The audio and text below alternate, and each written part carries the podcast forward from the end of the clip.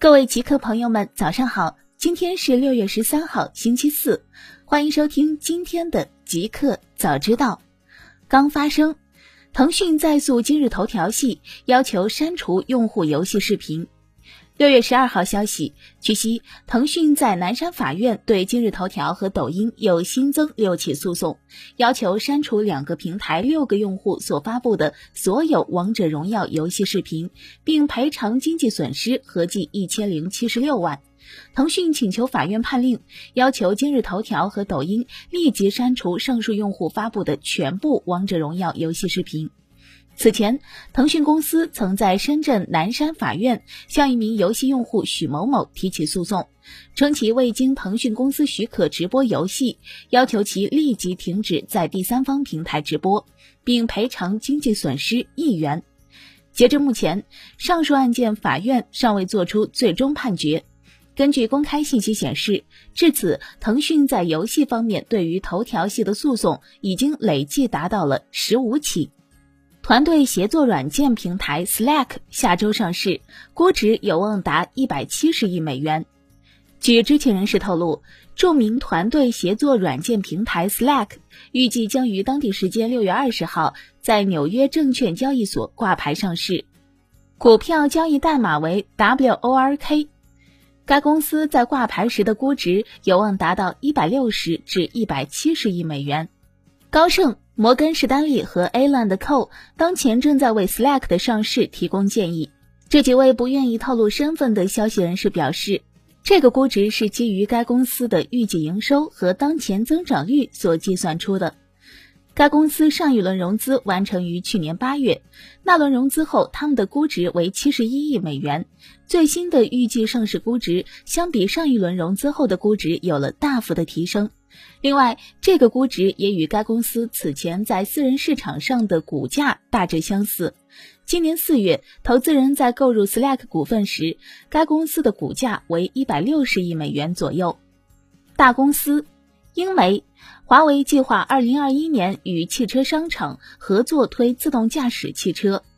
据英国金融时报网站报道，华为公司正与欧洲、日本和中国的汽车厂商合作，计划最早于二零二一年推出自动驾驶汽车。当前，华为正寻求其传统电信设备之外的其他业务，如一系列人工智能产品。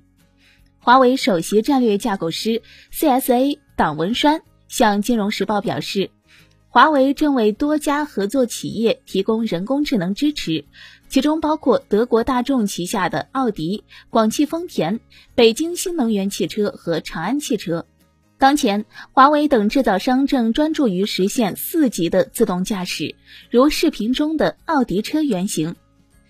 沙特阿拉伯技术部长对使用华为产品持开放态度。六月十二号消息，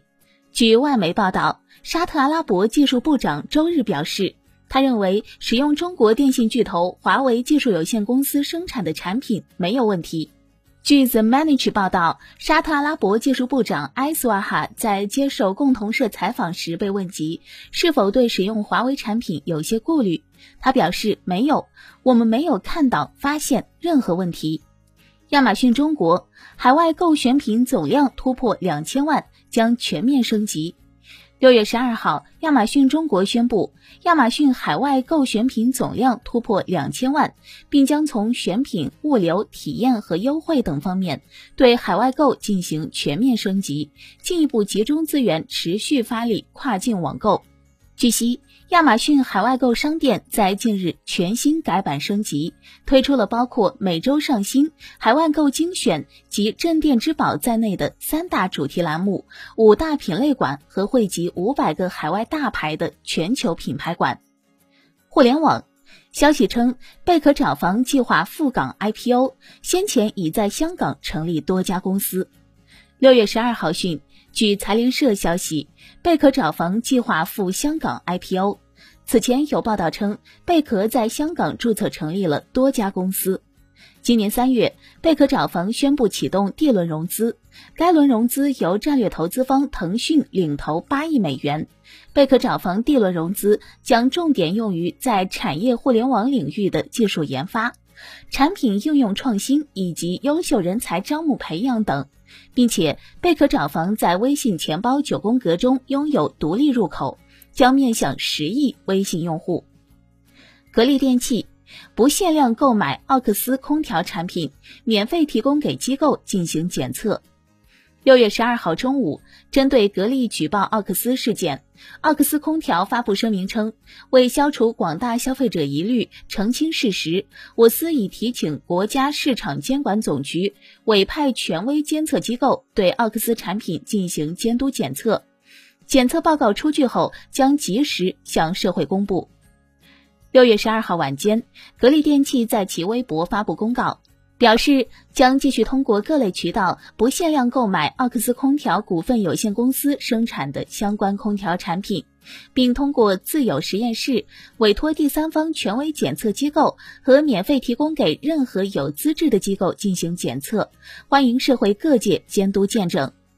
任天堂已将部分 Switch 生产线转移到了东南亚。据《华尔街日报》记者 Takashi Mochizuki 的推特以及官方新闻的报道，任天堂已经将 Switch 生产线从中国转移到台湾和东南亚。目前生产的除现有机型外，还包括两款新机型。此前，《华尔街日报》曾报道，任天堂将推出两款 Switch 新机型，增强型和便宜的便携机型。《华尔街日报》称，任天堂将把游戏机 Nintendo Switch 的部分生产线从中国转移到东南亚，原因是美国可能会对中国电子设备征收关税。任天堂这么做的目的是减轻其受到的影响。任天堂的供应链官员透露，这种转移生产线的活动也在其他公司中蔓延开来。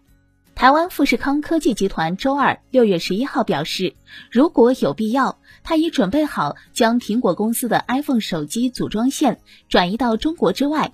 由富士康控股的日本夏普公司上周也表示计划搬迁，夏普还在考虑将其 PC 生产基地从中国转移到台湾地区或越南。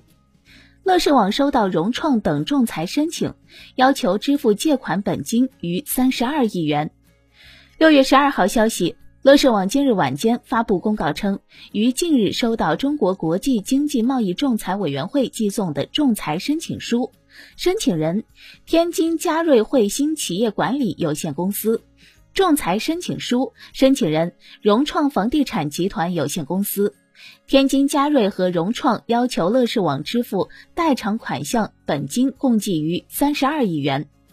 乐视网表示，上市公司目前面临较大的经营性和非经营性负债、融资借款偿债压力。如若公司无法偿还天津嘉瑞、融创上述款项本金及利息等，公司质押资产存在被依法处置的风险。欧盟将上线无人机通用准则，运营方有一年缓冲时间。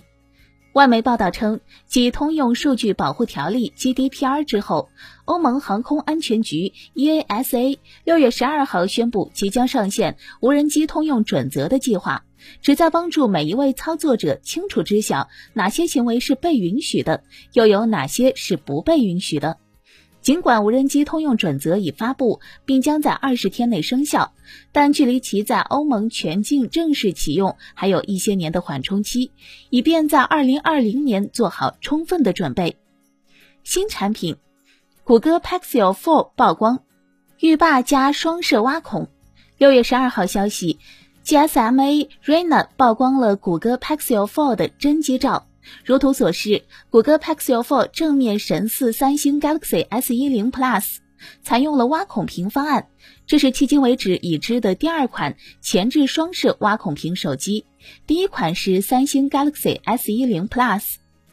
根据之前外媒放出的渲染图，谷歌 Pixel Fold 背部造型采用了华为 Mate 20 Pro 上的浴霸方案，区别在于谷歌 Pixel Fold 的浴霸位于背部左上角，而华为 Mate 20 Pro 则是居中。核心配置上，谷歌 Pixel Fold 将搭载高通骁龙855旗舰平台，配置六 GB 内存，运行最新的安卓 Q 系统。华为 Mate 20 X 5G 版获三 C 认证，最高支持四十瓦快充。六月十二号消息，昨日华为 Mate 二零 X 五 G 版通过三 C 认证，型号为 EVR AN 零零。这是华为首款通过三 C 认证的五 G 手机。认证信息显示，华为 Mate 二零 X 五 G 版最高支持四十瓦快充。华为 Mate 20 X 5G 版是在 Mate 20 X 的基础上增加了对 5G 网络的支持，两者外观基本一样，只是前者在背面增加了 5G 的标志，并且加入了全新配色翡冷翠。HTC Desire 十九 Plus 发布。P 三五处理器后置三摄。六月十二号消息，昨日 HTC 除了发布了一款 U 一九 E 之外，还发布了一款 Desire 十九 Plus，搭载了联发科 P 三五处理器，后置三摄像头。Desire 十九 Plus 搭载了一块六点二英寸显示屏，分辨率只有 HD Plus，前置摄像头为十六 MP，后置三摄分别是十三 MP 主镜头、八百万像素广角镜头和五百万像素深度传感器。Desire 十九 Plus 搭载了联发科 Helio P 三五处理器，拥有四或六 GB RAM，可选六十四 GB 或一百二十八 GB 存储，电池容量为三千八百五十毫安。HTC Desire 十九 Plus 将于七月份在中国台湾地区销售，起价为九千九百九十新台币，约人民币两千两百元。